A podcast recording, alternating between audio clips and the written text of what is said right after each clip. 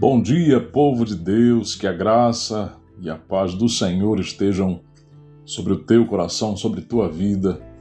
Você tem mais uma vez a oportunidade de agradecer ao Senhor por ter acordado com vida, por poder respirar, por ouvir os passarinhos cantando e perceber a brisa soprando sobre sua face. Glorifique ao Senhor, se levante com ânimo no íntimo da alma para falar com Deus. Hoje estamos no terceiro dia dos dez dias de oração. Hoje é sábado, dia santo de Deus, e eu convoco você para ter tempo para o Senhor e separar este tempo sagrado a quem de direito, o Senhor nosso Deus. O tema do terceiro dia chama-se Palavra Soberana. E há uma lembrança clara para você, para mim, para todo filho de Deus, que diz: procure apresentar-te a Deus aprovado, como obreiro que não tem do que se envergonhar e que maneja bem a palavra da verdade. Está lá em 2 Timóteo 2, verso 15. Lembre-se que o Espírito é o que vivifica, a carne para nada aproveita. As palavras que eu lhes tenho falado são Espírito e são vida palavras do Senhor. Lembre que Davi também, no intuito de proteger-se de pecar contra Deus, dizia: Guardo a tua palavra no meu coração, para não pecar contra ti. A revelação das tuas palavras traz luz e dá entendimento aos simples, dizia Davi no Salmo 119, verso 130.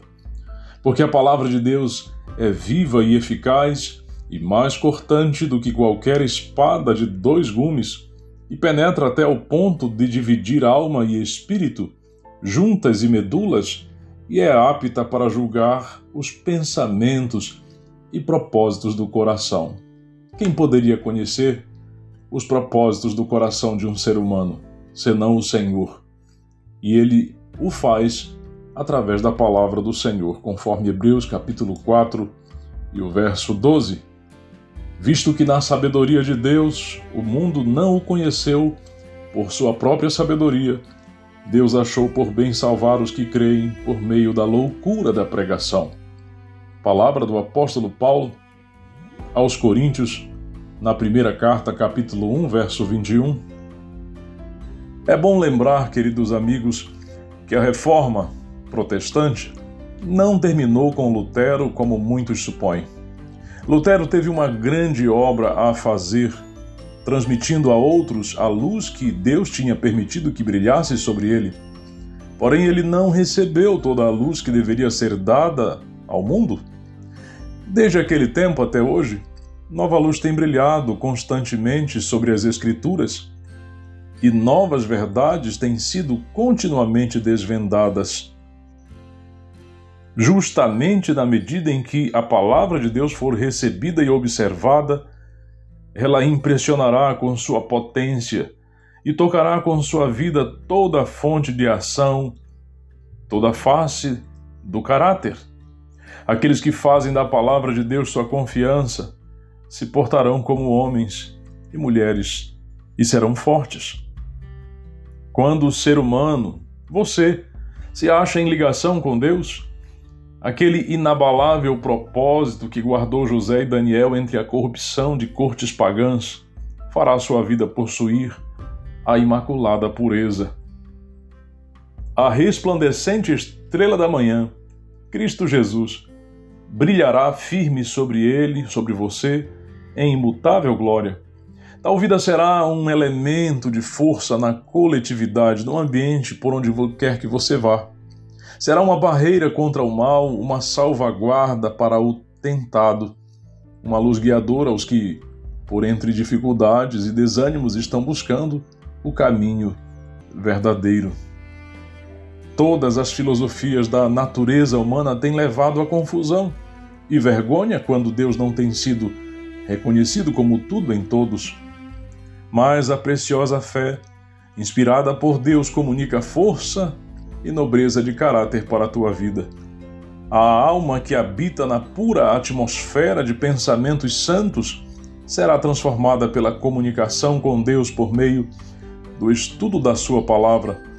A verdade é tão grande, de tão vasto alcance, tão profunda, tão ampla, que se perde de vista o próprio eu.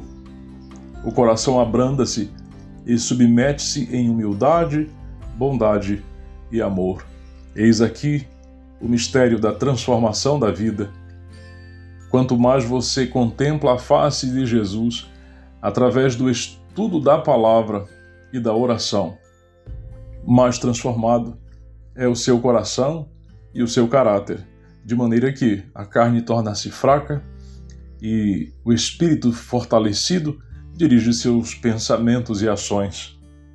Do estudo das palavras de vida, podem os estudantes ficar com o espírito expandido, elevado, enobrecido. Se forem como Daniel, ouvintes e praticantes da palavra de Deus, poderão avançar como ele avançou em todos os ramos da ciência. Vão se tornar fortes mentalmente. Todas as faculdades intelectuais se fortalecerão. Todos verão que pode tornar-se o homem e o que pode fazer quando em ligação com o Deus da sabedoria e do poder. É por meio da palavra, não pela comoção ou por qualquer provocação, que você e eu precisamos influenciar as pessoas a obedecer à verdade. Sobre o fundamento da palavra de Deus, podemos permanecer em segurança. Então, querido amigo, querida amiga, diariamente estude a Bíblia. Busque estudar também a sua lição da escola sabatina, os livros do Espírito de Profecia Hoje você tem enormidade, quantidade de aplicativos que ajudam você na, na, no acompanhamento do estudo da palavra, no espírito de profecia, caso você não tenha esses livros. A obra de transformação da impiedade para a santidade é uma necessidade contínua. Dia a dia, Deus atua para a santificação da tua história. E o ser humano, você, por sua vez, deve cooperar com ele desenvolvendo perseverantes esforços para o cultivo de hábitos corretos. Devemos acrescentar graça sobre graça, e ao fazer isso num plano de adição, Deus atuará por nós num plano de multiplicação. É hora de orar. Dedique estes momentos para falar com o Pai Celeste e complete com suas próprias palavras o modelo de oração que vou proferir neste momento. Agradeça, louve ao Pai, comece cantando e dizendo: Pai Santo, eu te louvo por poder te conhecer, graças à tua palavra. Minha gratidão hoje é por, e então você descreva a partir deste instante quais são os motivos pelos quais você vem agradecer.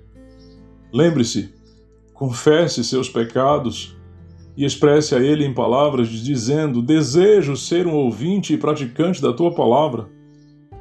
Quem sabe tens diversas, é, diversos entretenimentos que atrapalham o tempo que você deveria ter para estudar a Bíblia, nas primeiras horas de preferência.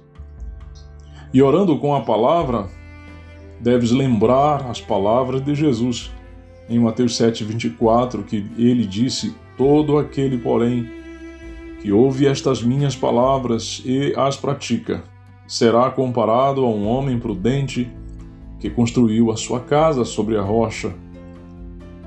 Você precisa ouvir e praticar, portanto, diga para o Senhor: Meu Deus, quero crescer em graça, ouvindo e praticando a tua sabedoria.